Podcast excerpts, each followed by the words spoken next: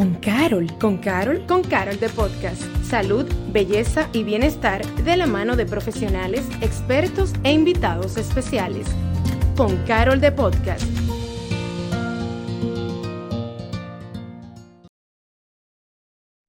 Hola y bienvenidos a un nuevo episodio de Con Carol de Podcast. Señores, y ya pasó el 24 de diciembre, ya estamos a ley de días de año nuevo. Y yo creo que esos son los momentos en que nos ponemos como a reflexionar mucho sobre todo lo que hemos vivido durante el año. Y yo no sé ustedes, pero yo soy de la gente que siempre me trazo o trato de trazarme mis metas de lo que quiero lograr en el año y las repaso todo a final de año para luego ver qué voy a hacer, qué me faltó, qué hice, qué no hice y qué viene para el próximo año, cuáles son mis nuevas metas. Para hablar de todo este tema que a veces yo creo que nos causa un poco de estrés eh, y ansiedad de todo lo que nos proponemos y demás. Vamos a hablar con una experta. Tenemos con nosotros la mentora Jan Suriel, que nos está acompañando en el día de hoy. Bienvenida, ¿cómo estás? Gracias, igual para ti. Eh, feliz de estar aquí. Cuéntanos un poco de ti, Jan. ¿Cuál es tu expertise como mentora y cuáles son los tópicos en los que te especializas? Ok, bueno, mi nombre es Jan Suriel, yo soy eh, mentora de marcas personales y comerciales, estoy más bien en el rubro de, de construcción de marca, desarrollo, creación de contenido, pero bueno, eh, aquí estoy más bien para hablar un poquito de metas, de, de, eso que de una u otra forma, como tú dijiste, nos estanca a todos como emprendedores. A veces estamos como en ese rush de qué hice, qué no hice. Y más que eh, agradecer por lo que sí pasó, nos centramos en eso e incluso perdemos el, el horizonte. apenas nos quedan cuatro días, ¿verdad? Y Señores, este año se fue como en dos estornudos, yo no entiendo. O sea, hace como dos días yo estaba cumpliendo año en julio y de repente ya estamos en el 2023. La verdad es que eh, eh, nosotros, yo estaba hablando ahora un poco sobre el tema de que utilizamos estos últimos años para evaluar todo lo que nosotros hemos vivido durante el año y las metas que me puse y lo que no logré y lo que logré. ¿Tú encuentras apropiado como que este momento para uno hacer eso y hacer esa evaluación? Yo creo que lo hubiésemos hecho antes, o sea, en mi caso personal, yo inicio antes, pero evidentemente sí sé, como mentora de, personas, de, de, marcas personales, que eso pasa. Y yo les comentaba detrás de, ¿verdad? Detrás de cámara, que Evidentemente, nosotros evaluamos el año y siempre estamos buscando lo que no hicimos. Y quizás ahí está el, el, error. Incluso yo pasé por ahí y siempre como que yo me daba latigazo y me castigaba de no hice esto, pero cuando tendemos a hacer lo contrario y evaluamos qué sí hicimos, hay una lista muy larga de cosas que quizás pequeñitas, pero nos acercan a lo que nosotros nos queremos convertir. Entonces, sí es muy importante hacer esa evaluación antes de entrar. Eh, hay un mentor mío que me que dice una frase, incluso lo vamos a tener más adelante por aquí, y él dice, la mejor manera de tú planificar el año es preparándote para el próximo. Entonces, la mejor manera es tú verlo antes de que llegue, porque cuando arranca enero ya tú no tienes tiempo para evaluar qué tú hiciste, qué no hiciste, en qué debemos mejorar. O sea que tal vez uno debe, este proceso no se debe de tomar porque al dominicano le encanta dejar todo para último. Yo creo que el ser humano es así, realmente. Y es como, bueno, ya que viene el 31 y estoy a la vuelta de, la esquina un par de días, me voy a sentar a hacer eso, pero realmente tú, tú dices que es más conveniente hacerlo un poco tiempo antes. un poco antes, sí, porque más que simplemente ver qué hice bien y qué no, y qué no hice bien, hay una evaluación un poquito más profunda. Por lo menos a mí me funciona verlo en todo el panorama, no solamente material. Tú sabes que cuando pensamos en qué logré, siempre pensamos qué me compré, dónde viajé, qué hice, pero... Si me dieron, gano, más que antes. Pero de repente quizás la evaluación también debe de ser integral, como qué yo logré como profesional, como esposa, como amiga, como, mamá, como persona, en quién me convertí en ese proceso, qué, qué dejé atrás, ¿Cuál ciclo cerré? Entonces son como tantas preguntas que tú haces en, en quizás cinco o cuatro días. Es muy poco probable que tú le dediques el tiempo correcto a eso. Wow. Yo creo que eso es, eso es tan importante porque a veces todo lo solamente vemos lo que es palpable, lo que tengo, lo que conseguí que yo puedo tocar o, o, ver. Pero hay otras partes ya internas de uno que uno puede ir trabajando, que la paciencia, que la solidaridad, que el manejo de la ansiedad, que todo, todo eso, que es tan importante también y no necesariamente a la hora de nosotros hacer nuestras metas, tanto para repasar las que, la que tuvimos como para las que vienen. No necesariamente nos trazamos esas, esas metas personales. Tú sabes que yo lo, hace unos años, yo no sé si tú me digas si es correcto, una, una muy amiga mía fue que empezó a hacer esto y lo comencé a hacer con ella. Y es que todos los años yo me pongo una palabra. Y, por ejemplo, el año pasado fue estar presente, porque me di cuenta que eso fue con todo el tema pandemia, etcétera, me di- que comencé a compartir más con mi familia y eso, me di cuenta que antes de ese momento, tal vez estábamos tan pegados a los celulares, a, al- a la vida tan rápida, y todavía me pasa, obviamente, que yo dije, yo quiero que cuando a la hora de yo sentarme en un espacio, sea para un trabajo, sea para estar con mis amigas, o sea para estar con mi familia, estar presente en el momento porque tenemos demasiadas distracciones. Total. Entonces, eso es una, eso es, nosotros debemos de, a la hora de plantearnos metas, ¿entiendes tú que debemos de ponernos metas que no necesariamente sean palpables, sino en esas aptitudes blandas, que se llaman esas Totalmente. cosas? Y no vas a creerlo, pero la- de la manera en la que yo empecé a hacer esa dinámica de la palabra es que yo soy muy de agendas, muy de tener muchas agendas, y todas las agendas del 2020-2021 venían como con esa rayita de la palabra del año. Incluso te Al de ahí fue que ella Eh, lo sacó sí, y me lo yo- pegó. y yo atribuyéndole a ella, qué brillante, Naomi. Y yo, wow, pero mira qué interesante. Yo no lo llené en el 20, pero en el 21 sí lo hice. Y ahora en este año 2022 me puse a vivir y evolucionar. Como persona, a mí me, me costaba mucho como sacar un espacio para vivir la vida. O sea, yo incluso si viajaba, si salía, yo siempre estaba centrada en trabajar. O sea, caóticamente. Tú vivías para trabajar, era pero no trabajaba para vivir. Exacto. Entonces me costaba. Pero ahora, en este año, como que poniendo la palabra, ya tú sientes un compromiso contigo misma. Y tú dices, si yo puse eso, yo tengo que hacer cosas para que eso se dé. Y ahí yo empecé a, a- a armar mi sistema, ¿verdad? Incluso todos los domingos yo me voy a beber un café con mi esposo y trato de estar en tiempo presente. O sea, buscar la manera de decir, la puse, pero estoy comprometida con ella y tengo que buscar la manera de hacerlo. Igual como profesional, evolucionar. O sea, yo sé que quizás tú has pasado por aquí y el que nos escucha también, que a veces nosotros tenemos un rol como profesional. En mi caso, yo soy mentora de marcas, entonces yo siempre estoy trabajando con personas, pero y yo para cuándo, cómo yo me muevo. Entonces, eso que tú dices es muy interesante porque si yo no estoy bien, nada va a estar bien. Si yo no corrijo eh, algo interno, eso va a salir. Si yo no desarrollo eh, otras actitudes, yo no voy a ser mejor profesional, porque como persona todavía yo tengo que hacer ajustes. Entonces, siempre mejor ir internamente dónde tú estás, qué tú has ¿Qué tú has hecho en este año como persona? O sea, contigo misma, ¿qué tú has hecho? En mi caso, yo aprendí ahora a vivir mis emociones. Yo las bloqueaba y, y en- a nivel de salud, eso se me... Se, me, se manifiesta de se una me manera... manifestó muy feo. O sea, se me Sí. manifestó por casi cuatro meses con una alergia y hasta que yo no me senté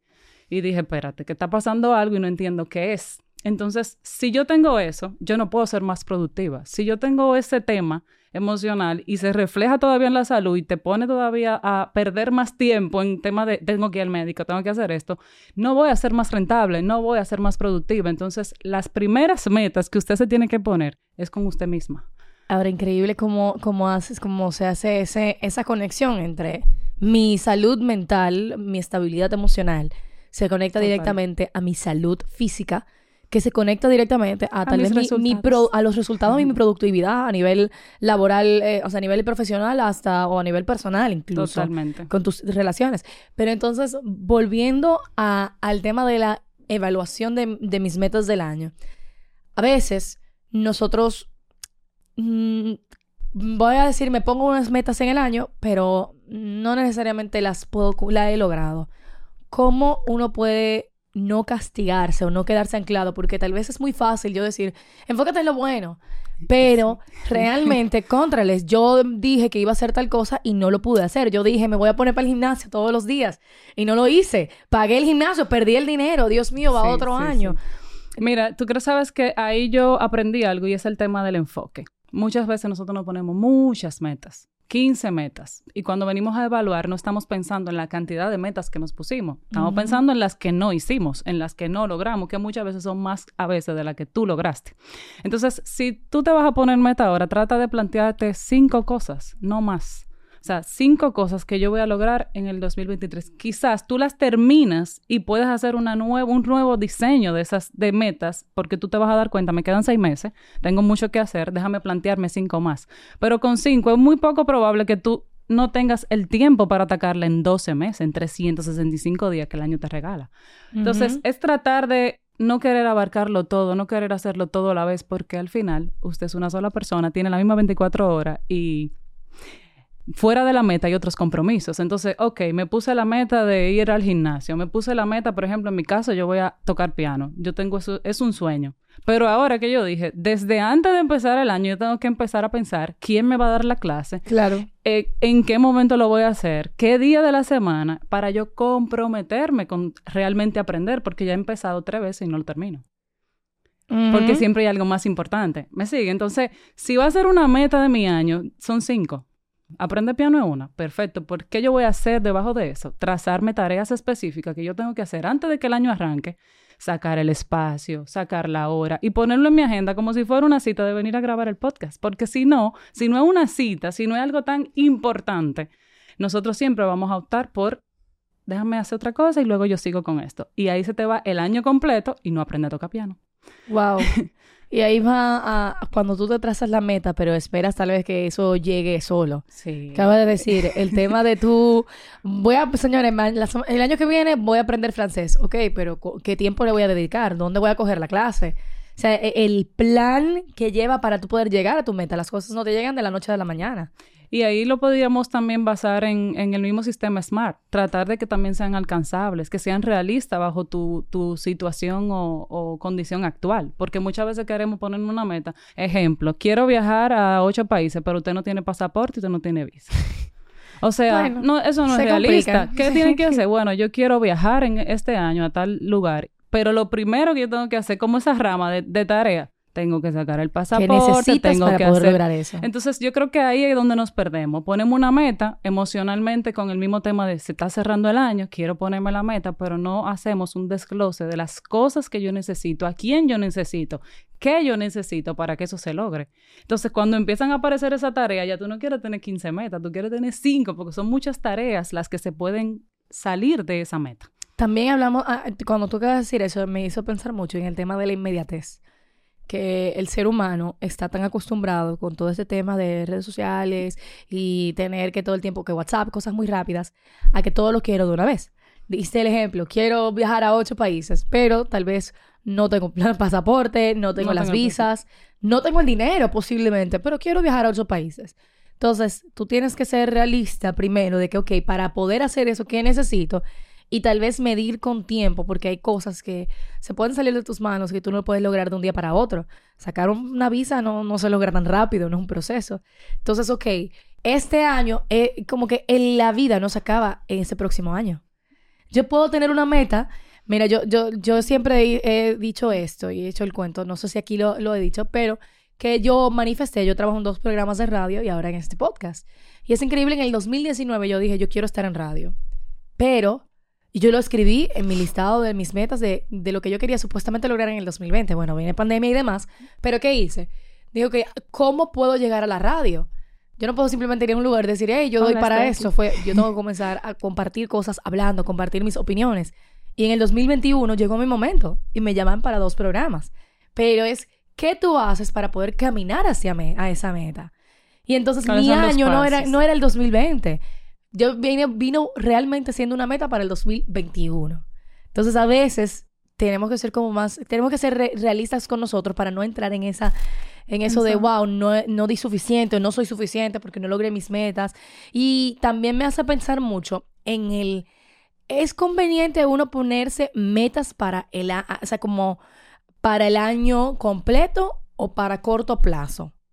Yo soy muy de corto plazo. O sea, yo por lo menos lo veo a trimestral, cada tres meses, que Ay, yo hacer una evaluación. Y no está, y, no es y no es la verdad. O sea, hay gente que lo hace a 12 meses y lo lleva perfecto, pero en tres meses pueden pasar muchas cosas. Nosotros tenemos, teníamos muchas metas en el 2020. Y al final, o sea, en el, tema de la inmediatez, otra, sí, sí, sí, sí. Tú sabes que eso que tú mencionaste de la inmediatez me hace también pensar en las comparaciones. Cuando nosotros vemos que una persona que nosotros admiramos o una persona que simplemente ni conocemos está logrando algo que yo dije que yo quería lograr, tú te pones como un cohete, pero esa persona tiene actitudes, esa persona ya quizás atravesó un proceso que todavía tú no has atravesado, esa persona... Y que tú desconoces que tuvo que atravesarlo. Exacta, exactamente. Tú no conoces cuáles son sus recursos, cuáles son las posibilidades, las personas con las que se, se asocia. Entonces tú lo ves como ella lo logró y yo no, él lo logró y yo no. y entras en ese nivel de ansiedad que al final, más que acercarte a la meta, porque tú dices, esto me puede dar gasolina, lo que hace es que te atrasa. Porque tú estás más pendiente a lo que la otra persona está haciendo que lo que tú puedes hacer con tu propia vida. Y nunca te va a ser responsable porque siempre tú vas a encontrar, bueno, a mí no se me dio porque yo no soy amiga de Paloma. A mí no se me dio por tal cosa. No, a ti no se te ha dado porque quizá tú no eres la persona merecedora de eso, porque tú no te has convertido en la persona que puede eh, sostener esa meta. Entonces, wow, no eres la persona merecedora de eso. Eso es así. O sea, si yo no logro algo, ya yo no ando pensando en por qué no lo logré o quién me, me, obstruyó que yo no lo lograra. Yo soy cristiana y yo creo bastante en la palabra y también sé que cuando Dios te da algo eh, y te pone un sueño inclusive, que son las metas. O sea, cuando tú piensas en algo es porque eso es para ti. Ahora, si no se dio en el 2023, si no se dio, sigue trabajando, sigue creciendo porque no era para ti. O sea, te falta no era el momento. Que, claro, como dicen por ahí, no le van a dar más a quien no es más. No te van a dar más resultados si tú como persona no eres más. Y cuando digo de eso, no digo de dónde tú vivas o, o, o de... No, en crecimiento personal, a nivel de crecimiento personal, ¿qué tantos cambios tú has hecho? Para que Dios te siga regalando, para que Dios te siga bendiciendo. Tú bendices la vida de otra persona. Entonces, ahí hay un tema mucho más profundo a nivel de crecimiento para que se pueda manifestar a nivel eh, recurso, a nivel, a nivel resultado, a nivel tangible.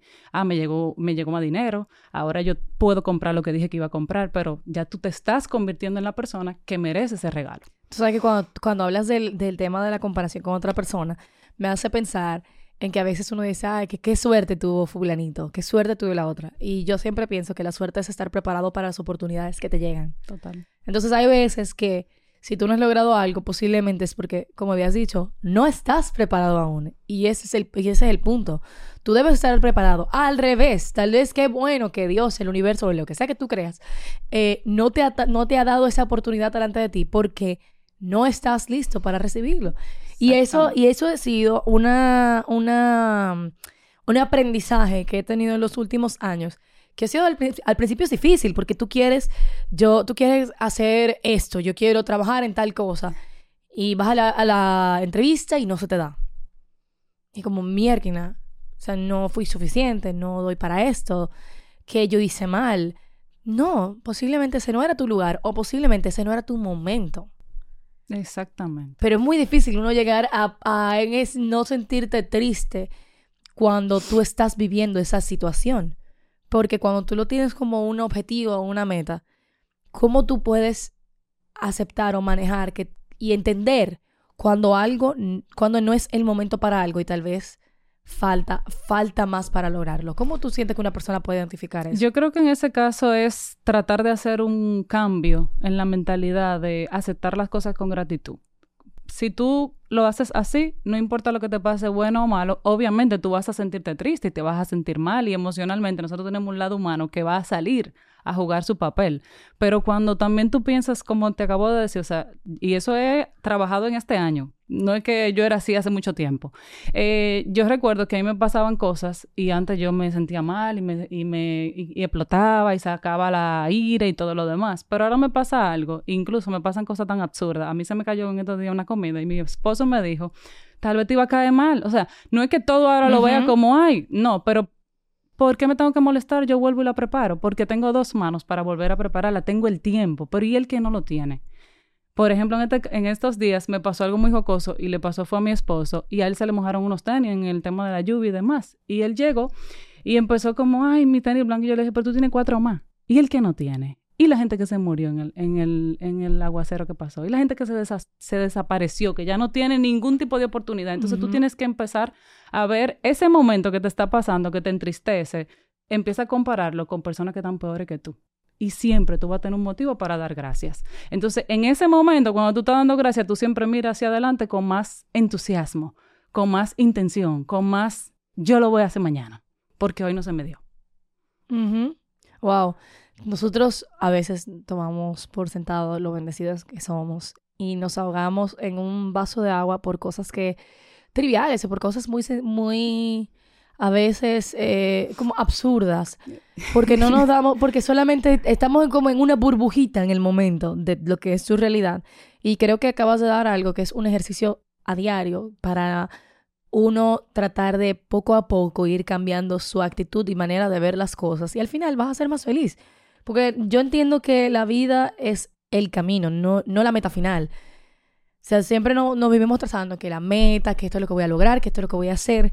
Y no nos damos cuenta y nos matamos por llegar a ese lugar sin darnos cuenta que la vida es lo que está pasando en el, en, el proceso de llegar a ese lugar. presente y ahí donde, donde, tú estás, muchas veces están pasando muchísimas oportunidades, pero tú no estás despierto o, con los ojos abiertos a recibirlo. ¿Sabes que tú mencionaste eso del tema de, la, de ese ejercicio? Y yo aprendí de un amigo e incluso el coautor del libro que yo tengo, Desarrolla tu marca, que en la mañana, levántate y agradece por tres cosas, pero en la noche siempre escribe tres aprendizajes. Esos tres aprendizajes a mí, que creo contenido, me han servido incluso para crear contenido, porque cuando yo voy, aunque sean cosas simples, me sirven para crear.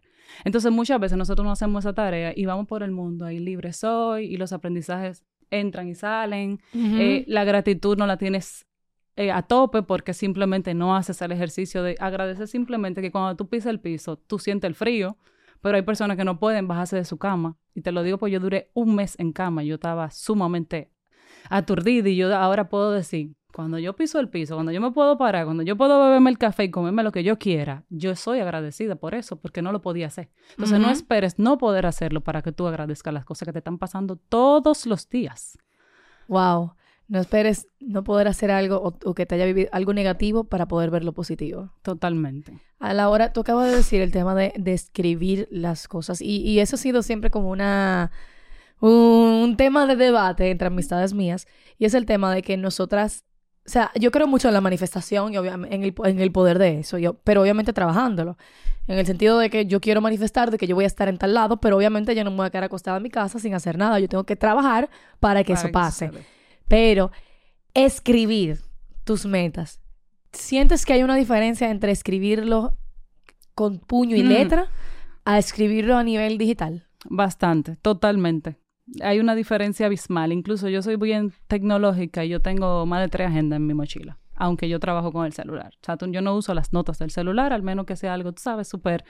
¿Por qué? Porque cuando tú lo estás escribiendo, primero hay un esfuerzo. Segundo, estás usando tus manos. Y cuando tú estás escribiendo, tú estás ahí en tiempo presente en el celular, puede llegar una notificación, te puede llegar un correo y te saca simplemente de contexto el hecho de, de, esa notificación que te acaba de llegar, ya tú no estás en ese mood de escribir. Incluso yo antes desarrollaba mucho la técnica de sentarme un día por semana a crear contenido sin celular. Y la gente cuando yo le daba la técnica decía, pero ¿cómo así? Porque en el celular es que yo tengo las redes sociales. Y yo le decía, cuando tú empiezas a utilizar tus manos, tú vas a sentir otra, otra sensación. Tú vas a poder apreciar ese momento y no te vas a perder en la notificación o de repente entrarte a Instagram a inspirarte, pero te perdiste 15 minutos. Entonces, escribir siempre va a tener una magia, es diferente.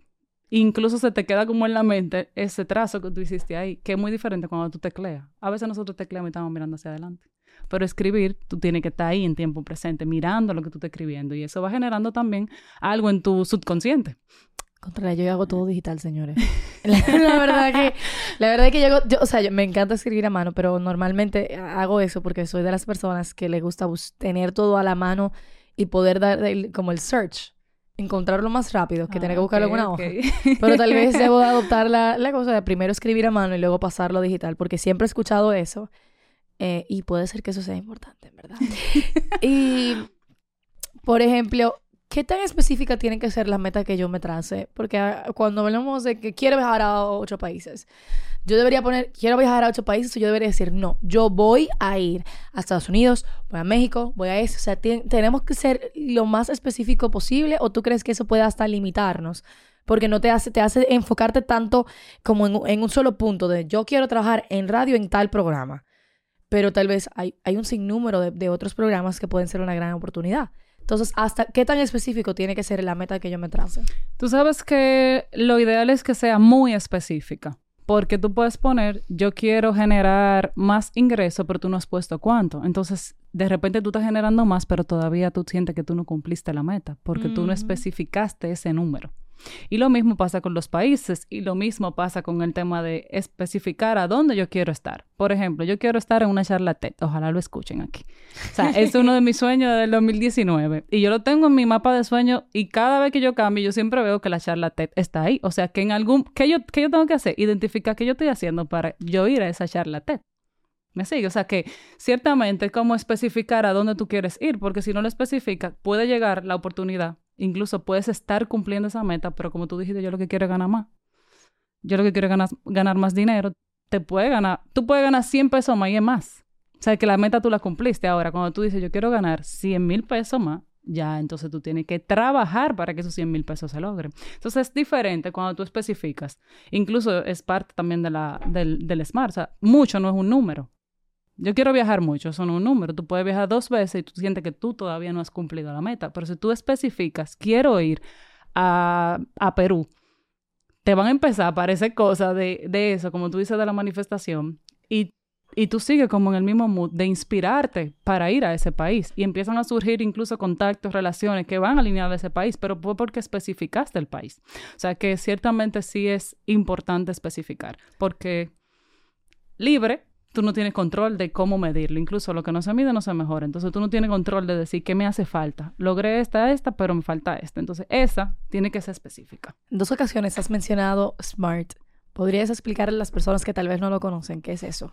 Ah, bueno, es un sistema, yo lo, yo lo, lo como un sistema, también lo podemos ver como una herramienta que nos permite tener metas simples, alcanzables, específicas, eh, que podamos realmente parpar. En el caso, por ejemplo, si yo digo, quiero eh, generar más ingreso, especificar también que sea alcanzable bajo el nivel de estudio que yo tenga, la profesión que yo tenga, los sí, pasos no es que yo mañana vaya diga a que yo voy a ser Beyoncé porque obviamente mañana no lo voy a lograr. Entonces es Tal vez ponerle adelante, sí. tiempo, que tengan tiempo específico. ¿Por qué el tiempo es importante? Porque a veces tú puedes decir, bueno, en 90 días yo voy a lograr tal cosa. Y cuando te faltan 30 días, si tú tienes el tiempo, claro, o, lo, o por lo menos lo pones por ahí, te faltan 30 días y tú no has, logra- tú no has hecho nada con esa tarea. Se prende el, el cohete porque Ujú. duré 60 días y no hice nada, me faltan 30, déjame ver qué logro. Que también pasa con las metas comerciales. Tú dices, en 90 días yo quiero lograr tal cosa, 50 mil pesos. Si tú en 90 días llevas 20, te faltan 30, pero te falta menos tiempo. Entonces el tiempo siempre como que es una medida interesante para tú sabes qué tan cerca o qué tan lejos tú estás de esa meta y si realmente tú la vas a lograr. Entonces ahí es como que uno dice, contrale, tengo que ponerme para eso, porque realmente no le he dedicado tiempo. Perdí 60 días o, o se me fueron 60 días porque uno no lo pierde, haciendo otras cosas, pero me faltan 30 y yo quería lograr tal o cual meta. O sea que eh, se basa ma- más en eso, en, en que sean alcanzables, en que tengan un tiempo y en que sean específicas. Y sobre todo, no quiero decir la palabra realista, pero Hasta que cierto sean- porque uno puede soñar. sí, tú no- puedes soñar, pero trata siempre de tener los pies sobre la tierra. soñar, pero dentro de las posibilidades en, la que tú, en las que tú tengas tal vez. Para después no, no, no tener tal vez unos... Porque como ser humano siempre nos enfocamos en lo negativo. Y poco a poco, si todo lo que pides y todo lo que quieres hacer se aleja mucho de tu realidad, pues casi nunca vas a tener una meta porque no es. necesariamente son alcanzables. Para ya terminar, hay personas que tienen como rituales a fin de año siempre. ¿Tú tienes alguno? Eh, más que fin de año, a mí me gusta siempre el primer día del año estar en un lugar diferente, contacto con la naturaleza, específicamente la playa, eh, y lo recibo ahí. En este año hice algo diferente, incluso voy a estar el domingo eh, cerrándolo en un taller de artes terapéuticas, o sea, Oh. algo súper diferente que va muy alineado con la gratitud. Creo que eso ayuda mucho a reconectar y hacer ese balance que también yo como profesional todavía no lo he terminado de hacer. Entonces, como que ver el año con gratitud y, y ver el que viene ahora con un poquito más de entusiasmo, más energía, más fuerza, Yo más no tengo ganas. ritual. Yo, yo en verdad no tengo un, un ritual de fin de año. Yo me, yo me puse a pensar eso ahora. Yo, pero ven acá. En verdad, no. Nada. Como que yo sé, lo- hice la pregunta porque hay gente que son incluso hasta supersticiosas, que las uvas, eso es algo muy Ay, cultural. Toma de las uvas, que el color de, de la ropa interior, o de que hay gente que le gusta ver el primer amanecer Eso que se gusta. hace mucho aquí en el país, en el malecón. Eh, bueno, mis rituales comen, sa- eh, sancocho y mofongo, yo creo, en la madrugada. Como que yo no... No, no lo he pensado, pero siempre sí, sí defi- definitivamente es, para mí es como durante el los días del fin de año, hago, hago mucha reflexión, normalmente a son de positivo. Y es que a- a- hiciste el comentario de que tenemos que tener esa, eso de gratitud. Yo creo que somos energía y yo creo que si tú todo lo que manifiestas y todo lo que piensas va en una connotación positiva, normalmente lo que te va a llegar es positivo.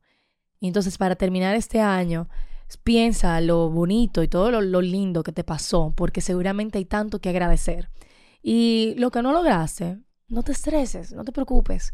Ya verás que el tiempo y con la alineación que tú vas a tener y con tu disciplina, pero siempre poniendo tu salud mental primero, tu paz interior, tu tiempo de calidad con tu familia, con tus amigos, todo eso va a alinearse, esa balanza de la vida va a lograr a que seas feliz, que es lo que yo creo que al, final es lo importante. No es la persona que más trabaje, la persona que más dinero genere. Tú puedes tener todo el dinero del mundo y ser infeliz. ¿Y de qué sirve tenerlo todo?